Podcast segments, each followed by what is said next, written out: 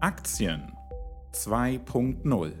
Der tägliche Ausblick auf Börse und Aktien.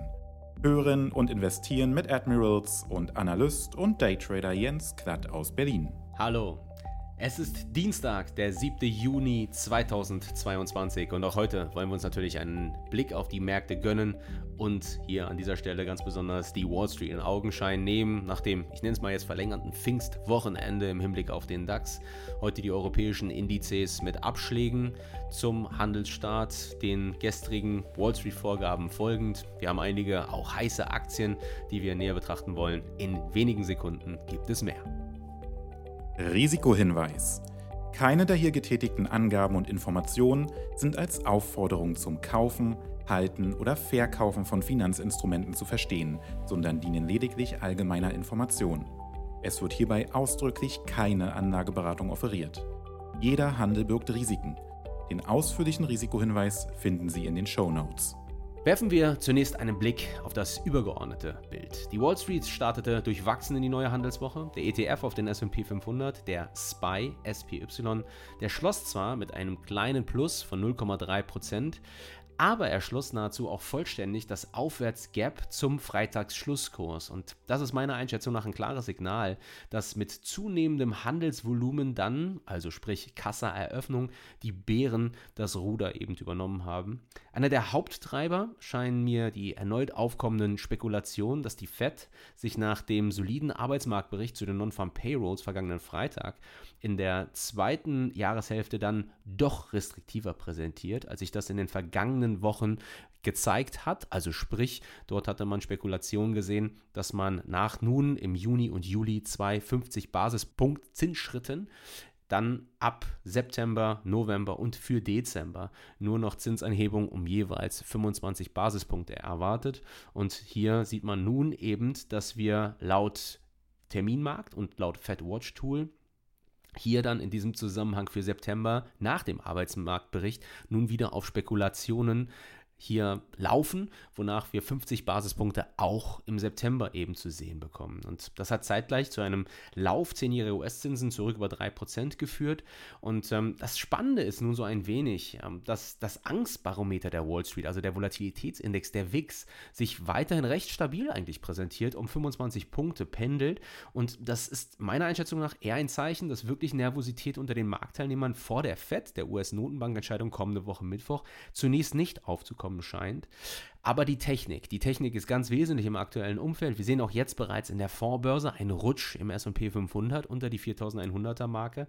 Und jetzt wird es sehr spannend zu sehen sein, ob dann die 4070er Marke, also der Bereich Vorwochentief, ob wir uns oberhalb dieser halten können oder ob es jetzt beim dritten Anlauf tatsächlich zu einem nachhaltigen Bruch kommt sofern dieser stattfände, würde das die Tür öffnen in Richtung der 4000er Region.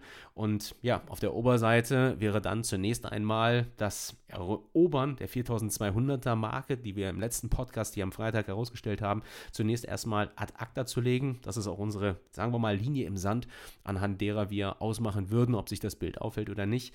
Aktuell geht die Tendenz meinerseits auf jeden Fall gefühlstechnisch mindestens und unterhalb von 4070 Punkten dann auch rein aus der markttechnischen Perspektive in Richtung eines Tests der 4000er Region, vielleicht sogar in Richtung eines Falls tiefer.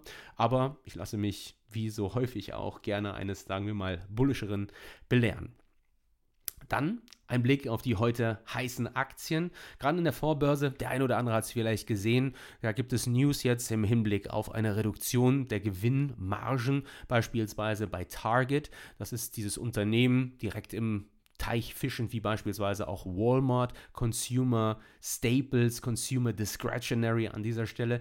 Und ähm, da gibt es gerade News, die die Aktie etwas unter Druck kommen lassen. Fokus darauf wollen wir nicht so wirklich legen. Ich glaube, das ist ein kurzfristiger Impuls, denn vieles dieser Spekulation infolge der anziehenden Inflation ist bereits eingepreist. Wir wollen tatsächlich einen Blick werfen auf zwei andere Unternehmen, ganz besonders jetzt allerdings dann unabhängig voneinander und dann wieder doch irgendwie abhängig voneinander, nämlich einmal Twitter, der US-amerikanische Mikroblogging-Dienst, den spätestens, glaube ich, seit Donald Trump so jeder kennen sollte. Und ähm, Twitter geriet gestern, also das heißt am Montag, erneut im Rahmen der aktuellen Übernahmeschlacht mit Elon Musk in die Schlagzeilen. Musks Anwälte, die veröffentlichten am Montag ein Schreiben an die US-Börsenaufsichtsbehörde SEC, in dem es heißt, dass Twitter seinen Verpflichtungen hier im Rahmen des geschlossenen Vertrages nicht nachgekommen ist, sondern sogar diese im Rahmen gemachten Regeln in Anführungsstrichen oder Punkte eindeutig verletzt habe und sich Musk daher alle Rechte vorbehalte, den Übernahmedeal zu 54,20 Dollar die Aktie platzen zu lassen. Elon Musk ganz konkret wirft Twitter eine sogenannte Vernebelungstaktik, so hat er es bezeichnet, vor und einen Bruch eben der Übernahmebedingungen, besonders im Hinblick auf die ausbleibende Konkretisierung seitens Twitter in Bezug auf die aktiven Bot- und Spam-Accounts. Und ähm, in diesem Zusammenhang spielt die Rolle von 5% eine ganz wesentliche Rolle. Die Zahl, sollte sie nämlich tatsächlich signifikant, wie Musk das jetzt aktuell sieht, über 5% liegen, könnte den Deal möglicherweise platzen lassen. Oder, und das muss ich sagen, wahrscheinlicher ist, dass der Kaufpreis von 54,20 Dollar pro Aktie nochmal deutlich nach unten reduziert würde. Und wenn ich auch nicht unbedingt, muss ich sagen, darauf jetzt Haus und Hof wetten würde, muss mal sehr plump zu formulieren, würde ich dennoch, sagen wir mal, eine kleine Spaßwette unter Freunden hier eingehen. Würde ich sagen, dass eine Twitter-Übernahme von Twitter durch Musk stattfindet, dann würde ich sagen, ja, die findet statt, allerdings zu einem Preis irgendwo in den, sagen wir mal, englisch gesprochen, lower 40s, also irgendwo zwischen 40 bis 45 US-Dollar.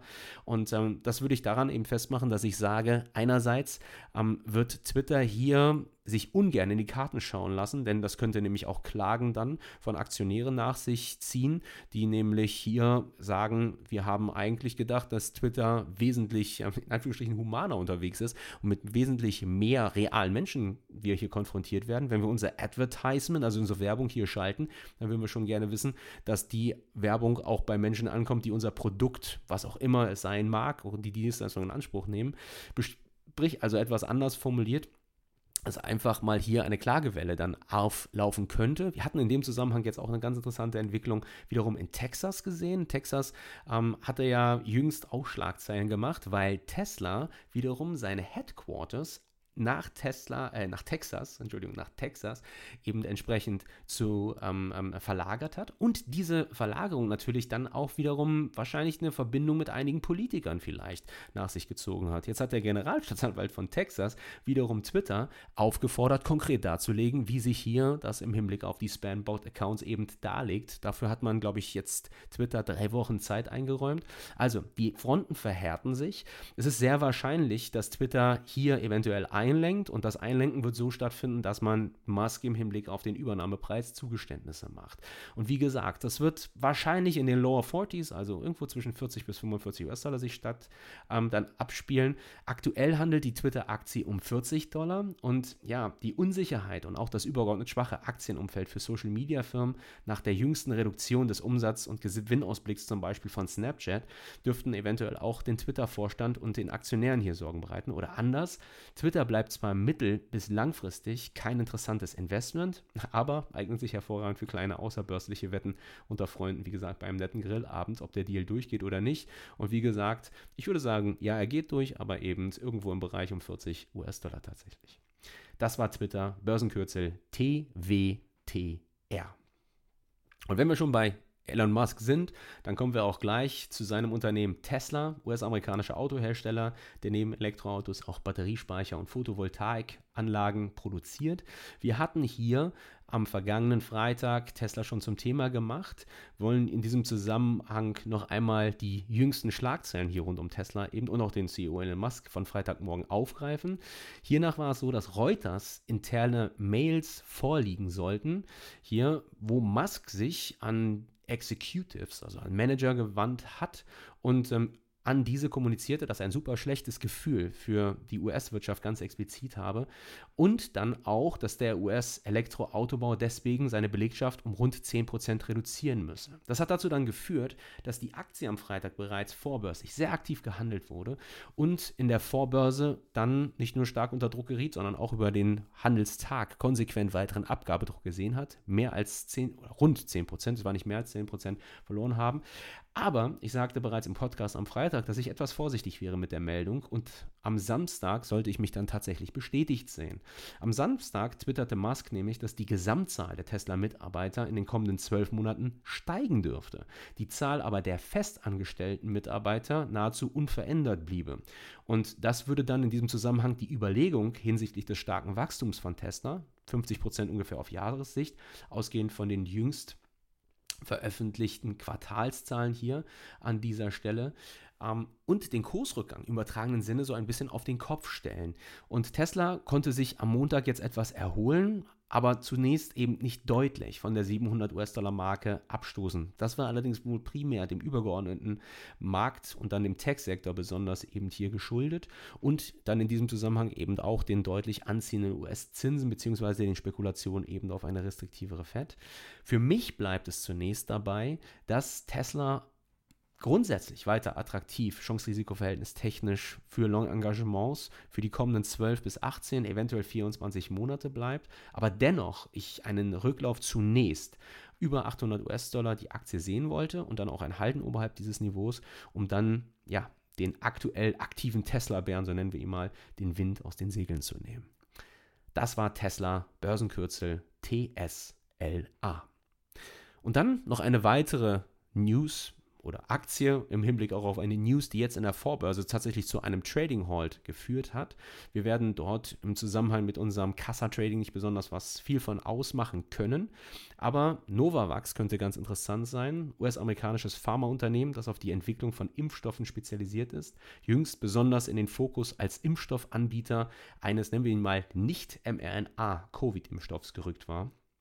Und die Aktie war am vergangenen Freitag schon in den Fokus gerückt, verlor zeitweise mehr als 20 Prozent, nachdem die US-Arzneimittelbehörde FDA sich besorgt zeigte wegen des möglicherweise erhöhten Risikos von Herzmuskelentzündungen, der sogenannten Myokarditis, beim Corona-Impfstoff von Novavax und ähm, sagte, das gebe Anlass zur Sorge. Man hat jetzt seitens der FDA bzw. seitens des Unternehmens erstmal ein Trading Halt verkündet und man erwartet dort in den kommenden Minuten bis Stunden ein Statement seitens der FDA, wie man weiter im Hinblick auf die Zulassung eben des Impfstoffes von Novavax verfährt.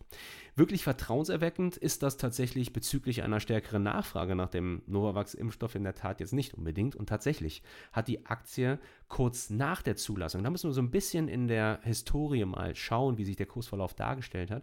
Die Aktie hat tatsächlich nach Zulassung des Covid-Impfstoffs für die EU im Dezember 2021 bereits jetzt mittlerweile mehr als 70 Prozent seines Börsenwerts verloren. Und das damalige Auftreten der Omikron-Variante und die dadurch natürlich stattfindende, sagen wir mal, Immunisierung Durchseuchung, Durchseuchung der Gesellschaft, lief es eben Spekulation hinsichtlich einer erfolgreichen Impfkampagne mit dem proteinbasierten Impfstoff, mit dem man sich dann eben primär versprach, mRNA-skeptische Menschen zu erreichen, zum Erliegen kommen. Und jetzt ist in diesem Zusammenhang diese FDA-News noch ergänzend hierzu, die die Aktie belastet potenziell. Ich selbst habe tatsächlich im Dezember meine damalige Novavax Long-Position infolge dieser Entwicklung aufgelöst. Also ich habe damals darauf spekuliert, dass es eine Zulassung in der EU gibt. Aber als dann eben diese Zulassung erfolgte, aber kein weiteres bullisches Momentum aufgenommen wurde und dann in diesem Zusammenhang auch eben die Omikron-Variante in Erscheinung trat, da habe ich eben gesagt, da löse ich jetzt lieber meine Long-Position auf. Und ich muss auch gestehen, dass ich ohne neue Pandemie mittel- bis langfristig und wir wollen hoffen, dass uns keine neue Pandemie ins Haus steht, sind wir ehrlich, dass ich mittel- bis langfristig eher skeptisch für die Aktie von Novavax bin, wenn tatsächlich dann eher Wachstumspotenzial hier in diesem Bereich bei mRNA-spezialisierten Unternehmen wie zum Beispiel Moderna oder BioNTech sehe, weniger eigentlich ähm, wegen einer neuen Covid-Welle, als eher dann im Bereich Impfstoffherstellung mit Blick auf beispielsweise Krebstherapien. Und in diesem Zusammenhang wäre ich mittel- bis langfristig mit Engagements in der Novavax-Aktie sehr vorsichtig. Das war Novavax, Börsenkürzel NVAX. Und das war der Admirals 2.0 Podcast heute am Dienstag, den 7. Juni 2022. Denken Sie daran, die Republik kann traden und sie kann traden und investieren. 2.0 mit Admirals. Ich hoffe, Sie schalten auch morgen wieder rein zum Podcast und wünsche Ihnen bis dahin Happy Trading. Passen Sie auf Ihre Stops auf. Haben Sie sich wohl. Machen Sie es gut. Bis morgen und tschüss. Das war Aktien 2.0 mit Jens Klatt. Wir freuen uns, Sie auch in der nächsten Folge wieder begrüßen zu dürfen. Neu an jedem Börsentag am frühen Nachmittag.